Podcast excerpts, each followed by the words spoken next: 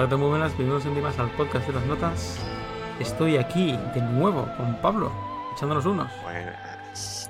¿Qué hay? ¿Cómo estamos? Una vez Un- más.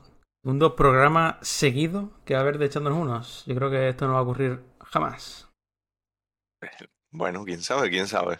Aunque la diferencia, la diferencia de grabado es totalmente mentirosa, porque el de 2001 lo grabamos hace Ya ves, en agosto, flip. Por ahí. Sí, sí. Bueno, pero eh, hoy vamos a seguir con eh, la obra de Stanley Kubrick, just- además justo su posterior película, llamada La Naranja Mecánica, en inglés A Clock Work Orange. Clockwork Orange, efectivamente. Es la siguiente a la, la a siguiente. 2001. Sí. Fíjate. 2001 es del 68, esta del 71. Así que... Además, yo Como creo que si hay... lo hubiésemos hecho queriendo, casi. Ya ves, ¿eh? Además, yo creo que hay. puede haber cierta relación. Ya, si eso veremos si hay o no. Pero bueno, Sí, eh, para los que no lo hayáis visto, pues película clásica, ya cine de culto de lejos, todo lo que ha hecho Stanley Kubrick en general, pero bueno, esta todavía Hay más. que vérselas. De Kubrick hay que vérselas. Y esta, sobre todo. Esa es. Y, mm, y ahora mismo no está en ninguna plataforma de streaming, así que, pues, ¿sabes? A, La típica, la típica. a comprarse el Blu-ray. Claro, claro, sí, efectivamente. Bueno, pues. Lo hacemos todos. Efectivamente. Eh, pues eso, vamos a entrar ya en materia, en spoilers, así que los que no hayáis visto, iros a verla y después venid aquí y escuchadnos.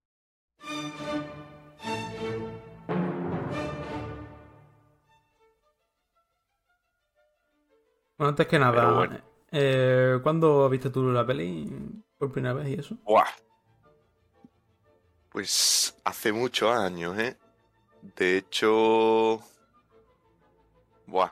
A ver, yo creo que fue como hace cinco por ahí. Y yo era un chaval que, yo qué sé, no tenía mucha idea de... Ah, no, no, pero mucho antes, ¿eh? No, no, no, no, no. Me acuerdo y yo, uff, qué bueno, tío. Tengo un pedazo de recuerdo de estar en una casa con una gente eh, viendo la peli, íbamos a verla, ¿no? Y para mí era una peli como de, de adulto. Yo era un chaval ahí que estaba en la edad del pavo y estaba con el Paco. ¿Te acuerdas del Paco, no? Me acuerdo de Paco. O- pues en el momento que, tú sabes, la peli empieza muy impactante, ¿no? Y, Ujú. y cuando vemos la cara del tío ahí mirando todo fijo para la cámara con la sonrisita esa, y yo nos empezamos a descojonar, tío. En plan, es que estamos con todo el pavo. Y los otros, que a lo mejor tenían un poco más de madureo, yo qué sé, y lo podían apreciar un poco más, estaban en plan, y yo callarse, no sé qué, se cabrearon con nosotros. Y no cada vez que salía el tío con la cara esa, que, que es muy carismático, no podíamos parar de descojonarnos. Y no pude verla ahí. Vi el principio, pero no me enteré de una puta mierda. Y ya años más tarde me la vi también siendo bastante chico. Y no. O sea, me encantó. Pero. Pero vi- habiéndola visto ayer, buah, he apreciado un montón más de cosas, la verdad. Un montón más. ¿Y tú qué? Pues yo me la vi por primera vez. Bueno, esta es la segunda vez que la veo. Creo que me la vi por primera vez hace tampoco tanto, ¿eh? Dos o tres años. Y bueno, a la película me flipó. Y ahora pues me ha flipado todavía más. Normal, normal. Es que está bien hecha. Uf, a mí ya, es decir, de por antelación, que, ya metiéndole ese musicón, ya a mí me gana. O sea, es que una peli le metes aquí mm, temones así, y claro, pues lo disfruto sea lo que sea. Me están poniendo, como en esta peli, violencia bruta. Pues bueno, aunque sea desagradable, tiene música de puta madre detrás, entonces queda, queda como, como magnífico. Ese buen Beethoven. Y de hecho, bueno, a mí, eh, o sea, me parece de los, de los mejores principios que hay de, de películas. O sea, la introducción, no sé si te acuerdas, pero suena la musiquilla esta de la, la básica, que supongo que la pondremos en, en este podcast en algún momento, principio final. El, la musiquilla, la, la- las pantallas en rojo y en azul, así, muy, muy tal. Y justo aparece la cara del tío y te van presentando, eh, haciendo zoom out eh, del, del bar ese, ¿no? De leche. Te van a, ahí a poniendo como... Es como una introducción a cómo es el mundo ese, ¿no? Y como el bar ya de por sí es bastante extraño, ¿no? Te va, te va enseñando ahí la estética, la cara de los notas que están ahí todos. Es curioso, es curioso. Y entonces el principio a mí me parece muy impactante y muy original, ¿no? Carismático. Me Y encanta. ya. Luego al principio te, te enseña el pedazo de diseño de, de escenarios de producción que tiene, que como bien se sabe, el Kubrick estaba como una puta chapa, pero el nota era un perfeccionista y quería siempre lo mejor y conseguir lo mejor. Así que. Y se ahí nota, y se nota. y se Ya nota. ves. Roberto, ya me estuve viendo un vídeo muy largo sobre Kubrick y me pareció curioso que el tío no hacía storyboards. Normalmente un, tío típico, como, ¿no? claro, tan perfeccionista, Hitchcock lo hacía, por ejemplo. Siempre iba con, con los storyboards hechos y, y sabía lo que tenía que rodar y, para casa. Y este tío, ¿no? En plan, planteaba las ideas y una vez allí, pues, según lo que él veía y lo que le sugería, pues hacía un plano u otro y, y, la clavaba, ¿no? Porque la puesta en escena es impresionante y no hay ningún plano feo que sobre ni, nada. Sí, la verdad, no, no parece como que le haya faltado un paso, digamos, que para muchos es esencial para grabarlo. Se ve la película de puta madre. Supongo que también, si lo sabes dirigir bien, pues a lo mejor incluso mejor así. Un poco de ir viendo medio improvisado qué es lo que se puede hacer, cómo se hace mejor, cómo se hace peor. Pues si haces un storyboard, pues como que a lo mejor lo tienes más estructurado y el tío lo que quiere es ir perfeccionando todo el rato. Mm. Entonces, claro, eso ya pues, a saber el tío Venga, cómo va. se organizaría. A ver, esto es un puto mundo. Y más los, los tops que están colgados. Los comidos estos, ya ves. Anda, eh, no. Qué bueno, un respeto a Kubrick, ¿eh? Yo no, no lo conozco, pero un respeto, el tío hace buenas pelis, hombre. Sí. Bueno, el nota era un poco. Los actores supuestamente se pasaba un montón porque le hacía repetir las tomas. Ciento... Pues muy mal, ¿eh? Cancelado ya, cancelado. Ya, Hijo de puta. Mismo así. estaría canceladísimo porque en, en El Resplandor, por ejemplo, le hizo como un montón de bullying a, a la protagonista. Joder, tío. Bullying, Porque, que estamos en la ESO, tío. efectivamente. Para De que, verdad. vamos a ver. Pero al final, el, el hijo puta consigue un resultado tremendo porque la tía parece que está siempre muy desesperada. Pero bueno, nos estamos yendo de Pues- película, volvamos a la naranja mecánica. Eh, a mí me flipa el contexto. El, sí, como la, la ciudad que te plantea, ¿no?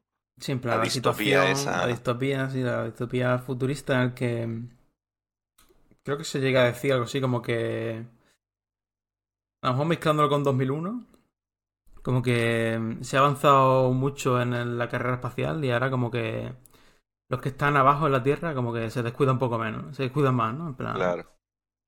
Claro, ya- claro. O sea- hay una especie de mm, anarquía rara. Sí, porque, a ver, no se enseña mucho de cómo está el tema criminalidad, pero un poco sí, y es suficiente para ver que no hay control. Y hasta un mendigo ahí nos dice que no hay, no hay orden ni ley, ¿no? Ya. Como que les dice, ya no hay, no hay ley aquí en este sitio, no, los jóvenes pueden ponerse sobre los mayores como estáis haciendo, no sé qué. En fin. Además, la visión de los jóvenes, ¿no? Que ya por los 70 por ahí intuyo que se daba ya esa visión, ¿no? Porque era un, una nueva generación en la que ya no había tantas restricciones, intuyo. Mm. Después de Había muchas facilidades. eh, los chavales estos, supongo que se les... A ver, es que he hablado un poco de más, pues la peli no se nos enseña mucho de la situación social, pero sí se ve que no... O sea, que los jóvenes estos tienen sus facilidades para, yo qué sé, vivir tranquilamente y aparte hacer lo que les dé la gana, sus impulsividades, que aún así pues hombre, medio se les persigue, pero parece que no, no hay ningún castigo, excepto al protagonista que al final, pues por colarse mucho ya, más de la cuesta, y que se le acaba poniendo medio. Pero, pero para los demás, vamos, que además se, nos, se ve a otro grupillo que también es del estilo. En plan, es como un, una versión alterejo de, de los protagonistas, pues, pues parece que la ciudad está plagada de estos grupillos, ¿no? De jóvenes así, pues, impulsivos y delincuentes al final. Mm. Aquí ya introduciendo lo de la conducta, intuyo que es más o menos de la que va la película. Sí, también habla, mucho, claro, de, de, todo el tema de cómo lleva la conducta, la violencia y, y cómo es. A, mí me gusta mucho, o sea, me, mientras veo la peli, ver eh, como en cada escena quién tiene el poder, ¿sabes? Como que la escala de poder va variando mucho según la escena. Primero, o sea, normalmente lo tiene en el grupillo el Alex del Arch, el protagonista. Normalmente tiene el poder, pues, digamos que es medio jefe del grupillo y le puede ahí mete caña.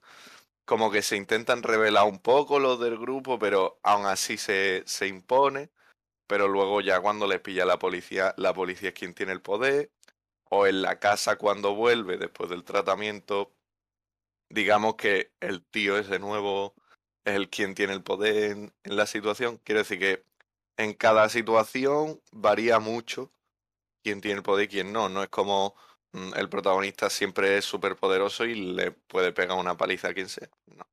Se va variando mucho y se nota, se nota cómo mm, actúa diferente según la situación. El tío es un, es un descerebrado, pero, pero entiende, entiende cuándo puede atacar a sus compañeros o, o medirse un poco más, o, ¿sabes? Más o menos eso es algo que se entrevé. Y eso, claro, la, la conducta, la violencia que se presenta, muy clave, ¿no? Y, y además, bueno, que eso se trata más adelante, pero bueno, lo que es la el dilema de reformarse, ¿no? Se dice así. Lo que es eh, entrar en la cárcel y salir reformado, digamos. Eso es un debate que se ha tenido durante mucho tiempo de cómo se podría hacer que una persona que la ha liado mucho acabe, o sea, acabes con la seguridad de que sale siendo buena persona, ¿no? y que es buena persona. Esas cosas, pues, se tratan muy bien en la peli. Habla mucho de ética también, sobre todo por parte del cura. El cura hace como de, de figura moral y, y pues te dice, claro, dice frases muy importantes de como, pues, si puedes elegir, eres un ser humano, pero si no puedes elegir si haces el bien o el mal, como que te han deshumanizado, ¿no? En verdad. Eso ya traeremos más cuando veamos lo del tratamiento. Reparca aquí que, que, Pablo es estudiante de psicología. Así que nos, puede nos puede aportar cosas, aportar cosas interesantes. Yo quiero volver a lo de los jóvenes. Porque mm, está bien mostrado, ¿no? En plan, una sociedad, voy a decir esa palabra. Una sociedad en la que ahora es todo como más transgresor y violento. Ver cómo a los que más afecta son los jóvenes, ¿no? Los jóvenes que están, pues decirlo, aprendiendo a ser personas. No sé si me explico. En, una sociedad así es, es, curioso ver, y está muy bien mostrado ver, que los más violentos son los jóvenes porque son los que han, han aprendido solo eso. En cambio, los. Bueno, gente así. creo que no se muestra nunca a un. a un mayor de edad ejercer la violencia de manera tan. tan brutal. Sí, más maquiavélica, con. obviamente con el experimento Ludovico ese. Pero no tan. No, no, es verdad. Porque supongo que te intenta decir como que los jóvenes eso serían el inicio de esa etapa de violencia bruta, ¿no? O sea, son una vez llegado, o sea, lo que tú has dicho, si es una continuación de 2001, por ejemplo, y ya se ha hecho la carrera espacial y todo eso y tienen las cosas más o menos cómodas, como podemos ver, la familia del protagonista pues más o menos vive bien, ¿no? Por lo que se puede ver. Y esa comodidad hace que el protagonista tenga pues, la libertad de... Bueno, son muy permisivos también, porque si no quiere ir a clase, pues no va el chaval. Entonces, por esas libertades que se le da al tío y la poca educación a lo mejor que recibió ética o lo que sea, pues como que su, su mente se configura como de esa manera tan, tan loca, ¿no? Desde fuera se ve como una aberración, pero para el chaval eso es lo que es la vida. O sea, el chaval realmente al principio de la peli no es que lo vea como algo incorrecto, ¿sabes? Él simplemente se cree capaz de, de hacer lo que puede, o sea, de hacer lo que le dé la gana, vamos. O sea que, porque tiene un poco de, de, de personalidad así eh, psicopata, ¿sabes? El tío tiene un poco de pues sus normas establecidas en la cabeza de esto funciona así, mm, lo que es el bien y el mal, pues le funciona al revés y, y el tío pues, pues, hace lo que le sale de, ahí, vamos, en cada momento. Realmente. Y sabe perfectamente mm, entender a los demás y lo que piensan y tal. O sea, realmente el tío no es que sea tonto. Es muy inteligente y sabe aprovechar cada oportunidad en su favor. Entonces, yo creo que es un poco sociópata incluso el chaval. Pero bueno. Y...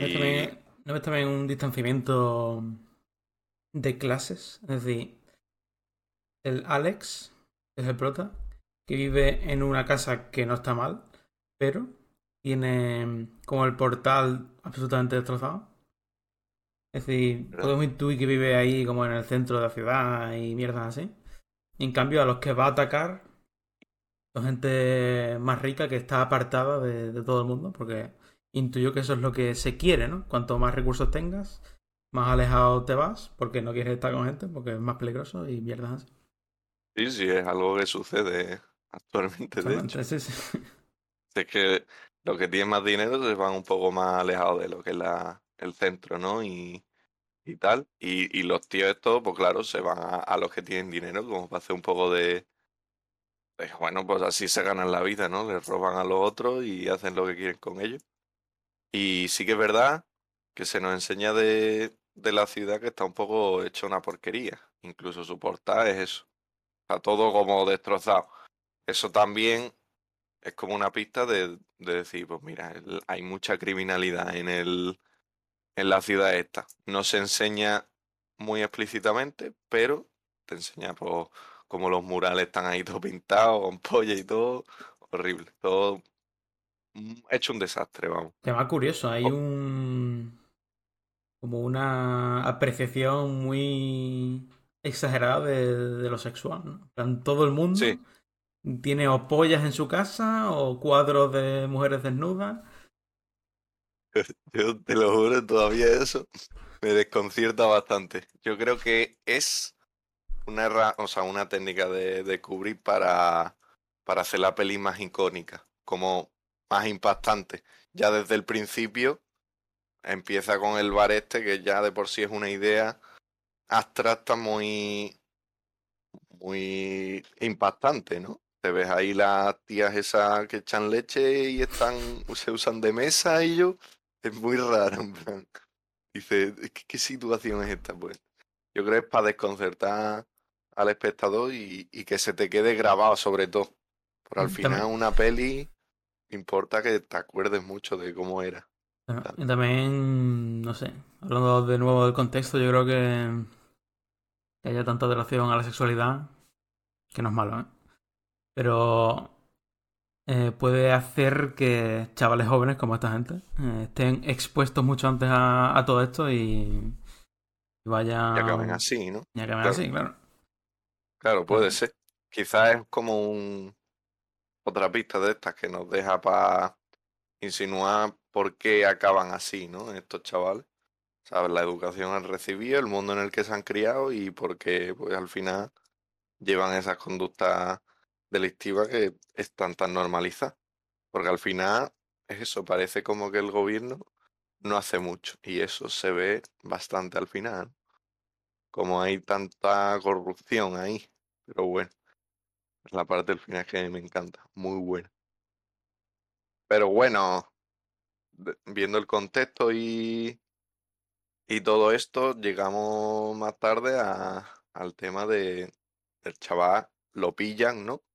espérate, yo quiero remarcar, quiero remarcar, porque me encanta la escena en la que entra en la casa de, de estas notas y empieza a cantar. yo es que no me acordaba de esto, pues en el momento que la vi la primera vez no había visto Singing in the Rain, en el que se pone a cantar Singing in the Rain y, y en en la película de Singing in the Rain cuando hay, es decir, el, protagonista hace como golpes con los zapatos de claque y aquí los golpes los sustituye por patadas al notas, ¿no? Claro, sí, sí.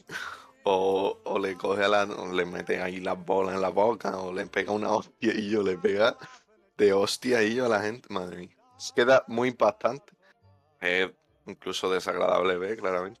Incómodo pero muy bien hecho, que muy, muy bien efectuado. Además, la locura, ¿no? del momento de el tío a su puta bola disfrutando, ¿no? Del baile y de todo eso. Los otros ahí dando berríos ahí en plan, eh, eh, no sé qué. Ahí para generar el, la, el caos, ¿no? En ese momento. Y al final empatizas mucho con el, el marido, ¿no? El tío está ahí, pues viendo, bueno, con, la mujer también, lo que pasa es que acaba muriendo, ¿no? Pero que te ayuda a empatizar con el marido que se ve más adelante, cómo tuvo que vivir eso y cómo se siente cuando vuelve él, ¿no? Más tarde. O sea, entiendes perfectamente, digamos, lo que siente por dentro, ¿no? Que en verdad es un, es un símil. E, e, es, un símil a el, lo que vive también el propio protagonista, pero bueno, eso lo veremos más adelante. Pero es curioso que, que no solo se centre en el, protagonista, sino en, los, las consecuencias que tiene para, para los otros que ha hecho daño. Claro, claro. Realmente, ah, mira, te, mato y ya está, acabó. Y se tiene en cuenta se tiene en cuenta cada, cada mierda que ha hecho. Sí, sí. En el final le cae por todos lados. Sí, sí. Es una, al final es una, una estructura circular, ¿no? Todo lo que ha ido haciendo lo va recogiendo al final. Exacto. Como que se recicla. Todo. Como la, la materia ni se crea ni se destruye, ¿no? Un poco así. Todo llega a, cierto fin, está destinado a algo. Es como eh, el, karma, karma. Muy bien medido, la verdad. Sí, sí bien cerrado, Kubrick, bien hecho. Que pues, creo que tuvo bastante polémica en la época, porque una película tan violenta no, era muy usual en este tonto. Ya ves. Y eso que ahora, pues bueno, las hay mucho más violentas, ¿no? Y no pasa nada. Pero, pero en su momento me imagino, claro, sí, sí. Tuvo que ser chocante. Vamos, es que ahora mismo eso te la veis bastante desagradable de ver, pero bueno. Menos mal que una peli es mentira todo, chavales, podéis quedar tranquilitos. Nada de eso pasa de verdad. Bueno, la realidad sí que pasa, lamentablemente, pero mm, lo que ha pasado en la peli, pues al menos no. pero al final em, em, puede ser como una especie de crítica social que al hacerla tan exagerada y tan extravagante consigue trascender y no quedarse en. ¿No? Y no quedarse en la crítica social que solo, que solo fuera aplicable en el 71 y que 10 años más tarde se quedara obsoleto. Y aquí, pues no. El tío apuesta por algo un poco mayor y más. No sé, más general y más abstracto, quizá. Y consigue que sea mm, único. Es. O sea, está bastante bien llevado porque es una crítica ni muy específica, es un poco general sobre la violencia y, y sobre también una crítica a la, a la política. No sé qué tipo de política en el momento criticaría, pero se ve claramente cierta ciertos ideales políticos ahí que no que no, no compartía el chaval, digamos, por, por el, bueno, el tema de corrupción, simplemente, no, no tema ideológico en general, sino pues cómo porque da bien se hacen ciertas cosas, mm, trámites de esto. En general, sí, es crítica a, una sociedad, ¿no? Distópica que nos plantea, pero que es muy aplicable en muchas cosas a pues, la nuestra en, en muchas épocas, vamos. Sí, sí, es que además cuanto más pasa el tiempo, más eh, mejor envejece porque eh, el tío básicamente da el mensaje de que lo que se ve y lo que se muestra y lo que se manda a la sociedad en general la, la modela en cierto tipo. La modela, ¿no? Claro. Sí, la verdad, a ver, como que sí, sí se puede apreciar más durante el tiempo, sí, pero como que la violencia es la violencia antes y después, ¿no? Pues pero digo, no solo en cuanto a violencia, sino en cuanto a lo que sea en general. Ahora con redes sociales cualquiera a cualquiera le cambia la opinión con cuatro tweets y le ha puesto tu puta madre a las cuatro de la mañana, ¿sabes? Pues así es, así es. Hombre, pero claro, ves, eso aunque por mucho envejezca la película, eso no lo va a abordar, ¿no? El tema de redes sociales no se ve, ¿no? Hombre, pero digo que, que, es. En plan, que, que ha ido más. En plan, lo que te dice la película es que con ciertas cosas mm, alguien puede moldear tu opinión, o tu forma de. o tu moral, o tu forma de ser. Digo que cuanto más envejece, mejor, porque más expuestos estamos a opiniones opuestas de gente más dispar cada vez. Es verdad, es verdad. El, lo que es moldearnos la cabeza, vamos, en cuanto a opiniones y tal. Y lo que es la cultura de la cancelación y estas cosas, ¿no? También, como mencioné antes. Y, y vamos, más que nada, en, el, en la peli se, se ve muy bien el tema de, de la venganza también. Con como el protagonista, pues si si bien podríamos considerar que se ha reformado de cierta manera, o sea, nos plantea una situación en la que, nos plantea de hecho dos situaciones en las que se supone que se ha reformado, pero no se, no hay un trato justo. En una es un extremo y en otra es el otro.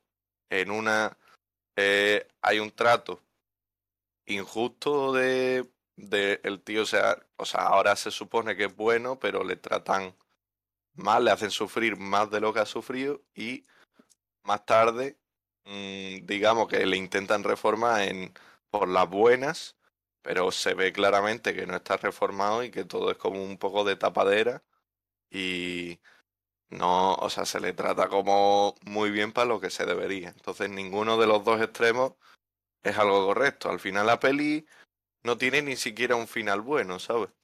Es como. Es como un. Pues. Tan planteado unas situaciones. Puedes valorar la injusticia que hay y, lo mal llevado que está y ya está. Te llevas el, el mensaje, pero no acaba cerrado bien, digamos. Bueno, bien. Al protagonista sí, el protagonista está de puta madre. ¿eh? Además, es tremendo porque es mucho de esto de él, él, te cuenta algo, no te, no te da un ultimátum, sino más que nada te hace preguntas y te sugiere, que, es interesante. Ah, guapo, sí, sí, para poder reflexionar un poco, ¿no? Sobre la idea de la peli. Es que son cosas tan generales, se pueden aplicar a muchas cosas que da, siempre va a dar, da pie a, a reflexiones interesantes, vamos, que trata temas muy básicos, muy clave y dilemas que son incluso actuales y pues, a todos nos puede evocar todos estos pensamientos. Está perfecto para eso. Perfectísimo. Aparte de pues, tratar temas también de, de la época, ¿no?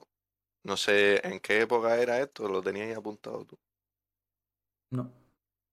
Ah, pues bueno no saben, tenemos ahí muy poca profesionalidad en este podcast. Un desastre que somos. Pero bueno, que para, la época eso. Mm, supongo que tenía un poco de...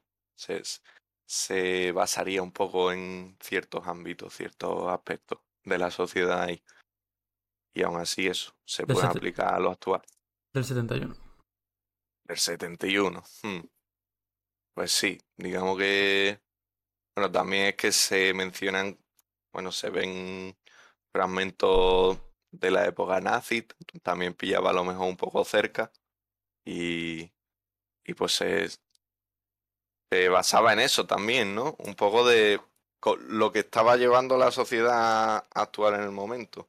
El, el tema que quería tratar yo en cuanto a psicología, que es el conductismo, también sobre esa época pillaba cercano cuando se empezó a desarrollar.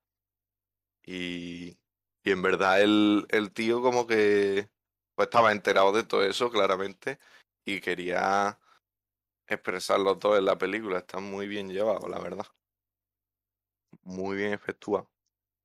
Me parece curioso que mm, muestre como al sacerdote como la buena moral cuando en cuanto a conducta la religión cristiana ha sido como la como que la, que más ha hecho daño, por así decirlo, ¿no? La que más ha, impuesto sus ideas a, la fuerza. Y. Sí, realmente, bueno, como es una sociedad diferente, distópico, mm, puede haber funcionado de otra manera la religión ahí, pero sí que es verdad que se hace raro que el cura sea como la figura moral. O sea, no, no se hace raro porque como que pega, pero, pero a la vez no, no le, no le pega, no encaja del todo, ¿sabes? Porque, pues eso, viendo cómo ha sido históricamente el, mm, el tema de religión y tal, que sí que, bueno, tienen, normalmente tienen una concepción de la moral mayor que la media, supongo, pero, pero sí que, pues como se ha llevado, a lo mejor puede dar lugar a discusión. Pero ya de por sí el tío, el cura este, como que se le ve que tampoco ni siquiera, o sea, tiene algunas ideas que son clave para la película, pero que tampoco es aquí mmm, María Teresa Calcuta, ¿sabes? No es, no es un no es un crack. Sí, de hecho es el, el tío el que le facilita a Alex el tratamiento este, ¿no? Digamos, está enterado de eso. Que además hay como. Hay un diálogo así, como que parece que lo.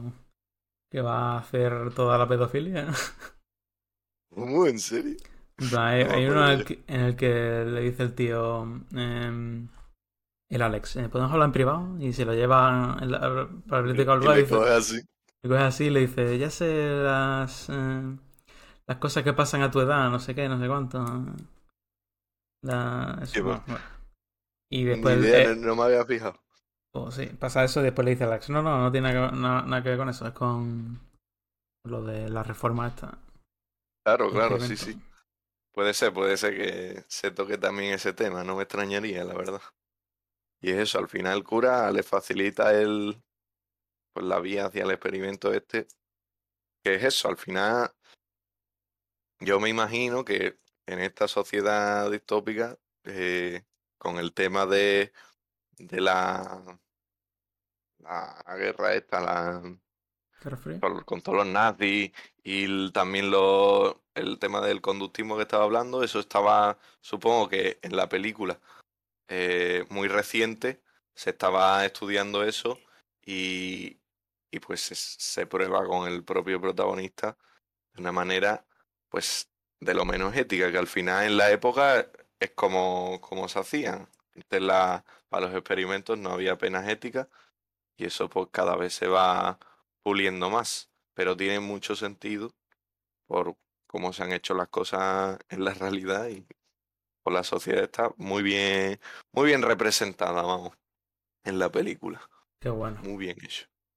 Bueno, y nos, deja, nos deja imágenes hipermíticas como la de la de Alex en ese esa especie de silla en la que le abre los ojos por la puta cara. Con la cosa esa en la cabeza, así con las pintas. Eh, eso que es mitiquísimo, sí. El tío ahí gritando, mirando imágenes de violencia. Que he estado leyendo y, y supuestamente una de las tomas que hay. em, eh, lo que pasó es que al Alex, al actor, se le metió una cosa en la córnea y empezó a gritar y. Qué qué, dolor, tío. Claro, claro, normal. Ya, ya de por sí la escena, como que te- te lloran un poco los ojos de verlo, dice yo. Qué desagradable, ¿sabes? Tener los ojos así abiertos durante un montón de tiempo. Ya es bastante desagradable de por sí. Pero bueno, le añadimos que eso, están viendo violencia y cosas malas, digamos, y aparte le han metido una droga que pues le causa mucho malestar, ¿no? Por lo que se puede ver. Bueno, de hecho decían en la peli que le causaba como una una parálisis cerebral o algo así, o un o no sé, y que parecía que se iba a morir o algo así. Te da esa sensación de que parece que te vas a morir. Y es como, joder. Vamos, que le meten una droga que es, es- es dura, se lo pasa mal el chaval, y todo eso al final hace de condicionante para lo que, lo, que, lo que quieren conseguir. Al final este es el condicionamiento clásico, se, vamos, se- es muy conocido por Pavlov, que lo hizo con el perro, la historia del perro. Es que yo te lo voy a contar, pero lo conoce todo el mundo realmente. Yo no lo conozco. Pero, bueno, pues te lo cuento a ti, Juan, tío. Eh, Gracias. el Pavlov este lo que hizo fue con su, bueno, no sé si era su perro o de otro, pero bueno, eh, le da, cuando le iba a dar la comida, eh, o sea, digamos, si el estímulo, un estímulo es la comida, ¿vale? Otro estímulo que le presenta al perro es una campanita. Entonces, antes de darle la comida, le toca la campanita y de esa manera asocia el estímulo de la comida a la campana. Hasta el punto de que con solo tocar la ca- campana ya el perro babea, ¿sabes? De que le entra el hambre, digamos, ¿no? Entonces, solo con un estímulo que digamos que debería ser independiente a lo que es la comida, pero lo asociamos, ¿no? Entonces en esta peli se ve como eh, intentan asociar el estímulo de las imágenes violentas que le presentan, que casualmente es justo lo que hace él, que es violar, pegarle a la gente y no sé qué más. Pues le enseñan esas cosas y de imágenes de guerra y asocian ese estímulo a el de la droga, el que le chutan una sensación súper desagradable de querer morirse. Entonces, pues junta la violencia con querer morirse y al final hace ese esa sensación. Por eso como que cada vez que mm, piensa en violencia o ve algo de violencia, le dan ganas de vomitar o parece que le dan arcadas y tal. A ver, a ver, decir que eso es muy exagerado, en plan, eso... Claro. a- a- a- yo creo que eso se hace y no funciona así, pero mola la idea como concepto de... Y además curioso porque el, el nota no ejerce violencia, pero sí piensa en ella, ¿no? Entonces, Claro, diciendo, sí. Cuando, por ejemplo, cuando le muestra a la mujer, dice, "Uf, yo lo que haría ahora sería, vamos, tumbarla al suelo y Mm. Sí, sí, de salvajemente". Eso es, eso es justo lo que trata la peli, que al fin, y lo que te dice el cura, que al final lo que han hecho no es reformar al tío como tal, sino lo han deshumanizado, le han privado de la capacidad de elegir. O sea, el tío si pudiese elegir, es eso, tiraría a la tía al suelo y no sé cuánto, pero no puede elegirlo, entonces directamente, aunque él lo piense, no puede hacerlo, pues va a potar y se va a morir, o lo que sea. Entonces, ni siquiera, ni siquiera puede elegir eso, entonces lo deshumanizan y luego lo reconvierten otra vez en el otro extremo opuesto. Pero bueno, antes de eso, eh, con el tema de deshumanización, yo es que antes no sabía muy bien el sentido que tenía el título de la peli, que es La naranja mecánica. Pero si lo piensa, tiene todo el sentido, porque al final es una naranja, algo orgánico, que conviertes en algo mecánico, por lo que ya ese es el proceso de deshumanización que al que se le hace al protagonista, yo creo. Yo creo que es un poco hablando de eso. Eso es. No tiene sentido, no tiene sentido eh, llevar un experimento tan mecánico con un humano cuando somos algo orgánico y no, no se nos puede arreglar, digamos, de esa forma, ¿sabes? es lo que se intenta. Por cierto, curiosidad que no tiene nada que ver. Está, mm, la película está basada en una novela que creo que se llama igual, o, o no.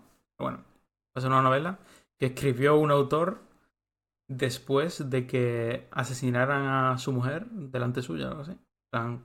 Lo que le pasó al tío en silla de ruedas o algo Justo- parecido. Claro, claro. Qué locura, ¿no? Yo eso no sabía. Buah. Es vasto, porque además eso al tío de la silla de ruedas se le da cierto protagoni- protagonismo en la peli. Porque aparte es lo que digo, que es, hace cierto símil con el tema este del condicionamiento clásico. El, al tío ese también se le efectúa de manera más, implí- más implícita el, el tema de condicionamiento por parte de Alex, que cuando va a, bueno, se entra en su casa a liarse la parda, eh, como está cantando Singing in the Rain, mientras le hace ver una tortura tremenda, bueno, digamos la peor pesadilla que te puedes imaginar, eh, más adelante cuando Alex vuelve a su casa y está ahí todo tranquilo en el baño cantando Singing in the Rain otra vez, que, aparte, madre mía, hay que tener la cabeza fatal. Porque el tío ya estaba sospechando como para ponerte a cantar otra vez la misma canción. O sea, muy, cantoso, pero bueno. ¿no ves como una manera, cantar Singing in the Rain, una manera de exteriorizar esa violencia que ya no puede? de exteriorizar la violencia. En plan, ya no puede Ah, claro. violencia. Y buscar... Claro, pero- Pero cantar sí puede, ¿no? Entonces como que Claro.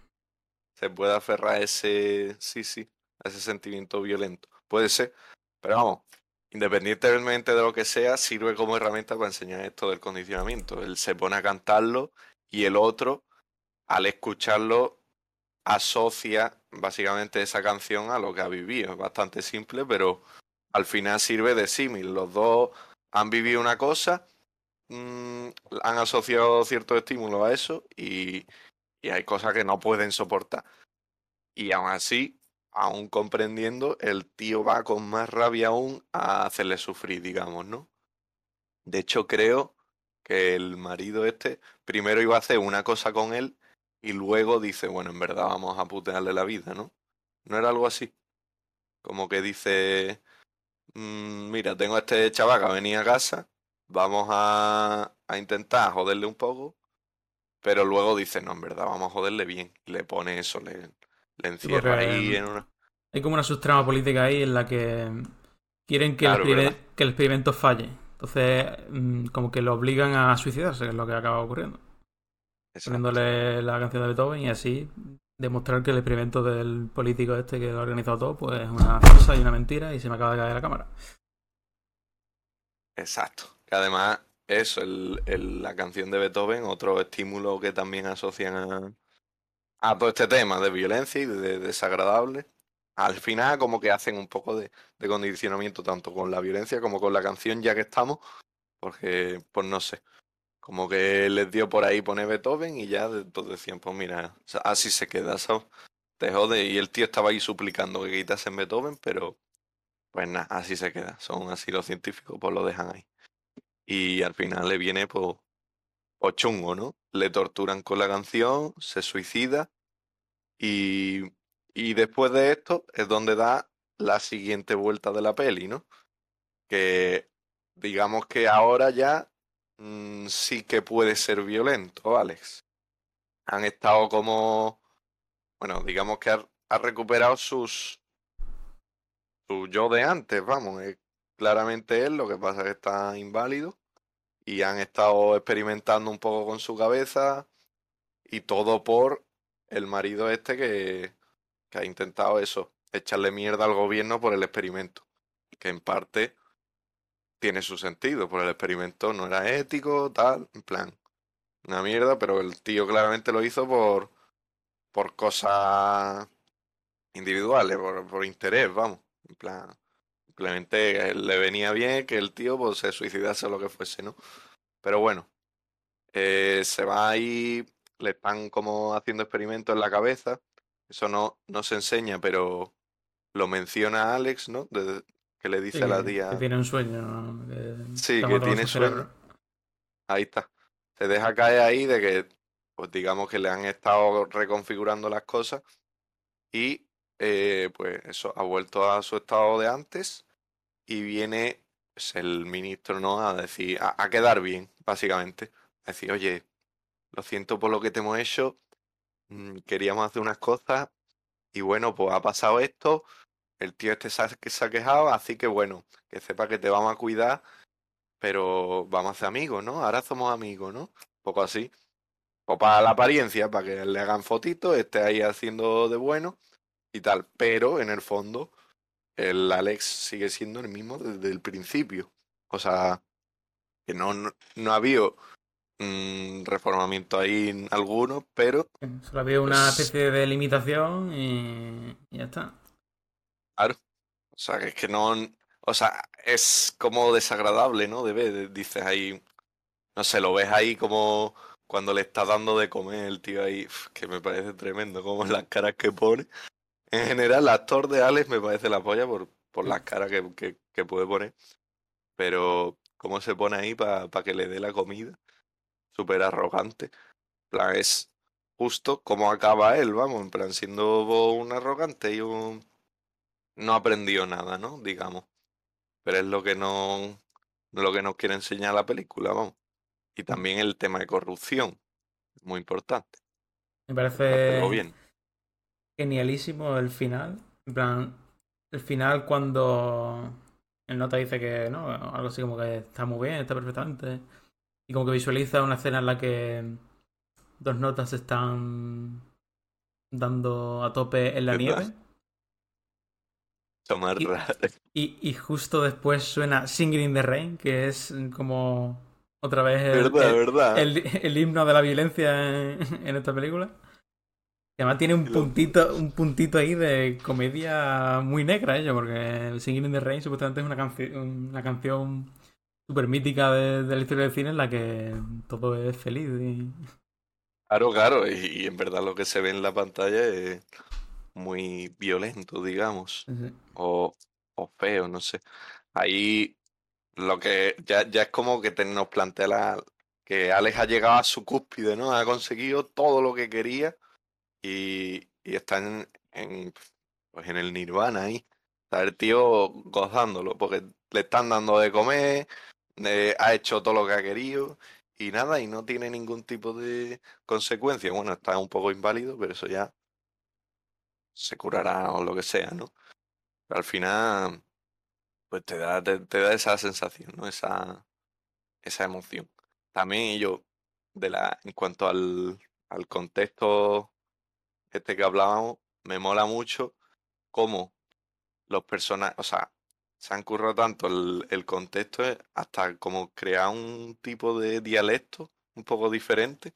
El tema de que utilicen un montón de palabras que no existen ellos. No, mm. no, te has dado cuenta de eso, que, están constantemente diciendo cosas que dices yo, ¿qué, coño está diciendo? De, de que yo he tenido que cambiar a veces los subtítulos para ver qué realmente decían pues yo los tenía en inglés y luego los ponía en español y era otra mierda que no se entendía y digo, ¿esto qué, coño es? eso?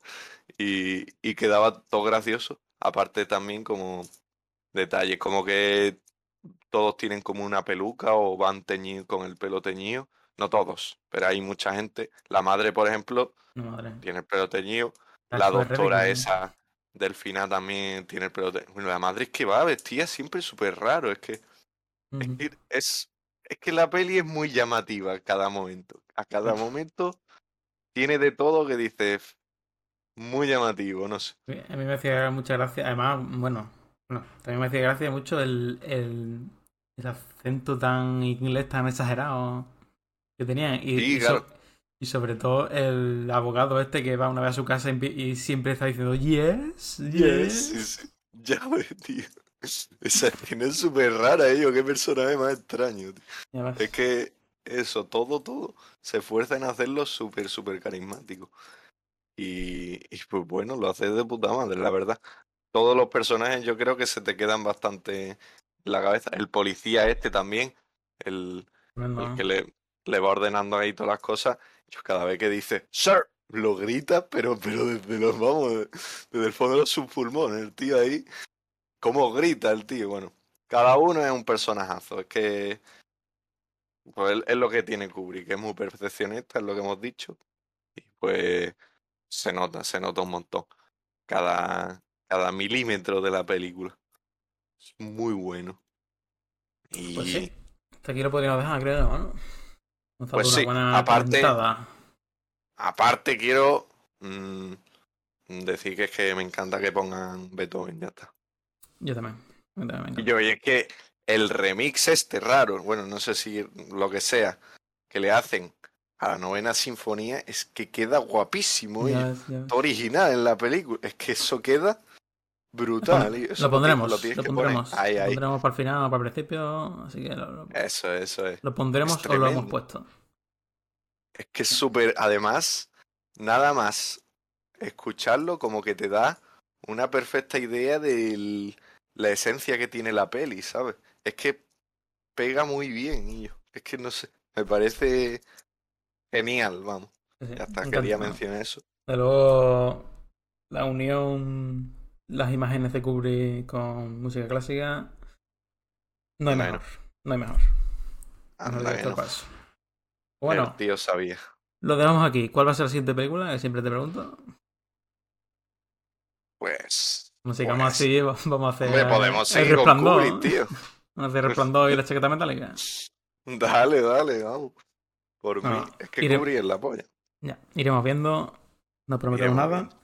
Aún así, nos podéis proponer cosas en nuestro Twitter, arroba los o en los comentarios de YouTube o, o iVoox, que es donde se puede poner comentarios. Anunciamos que estamos ahora también en Podimo Podcast, que es una plataforma muy reciente, pero con muchas utilidades y muy dedicada exclusivamente al podcast. Y eso. Si no escucháis la música, pues es porque estáis en YouTube. Mal hecho. Muy mal, muy mal. Así que eh, nos vamos. Eh, ¿Algo que decir antes de irnos, Pablo? Pues nada, que tengo hambre, me voy a comer. Perfecto. Venga, nos vemos la próxima. Hasta luego. Venga, adiós.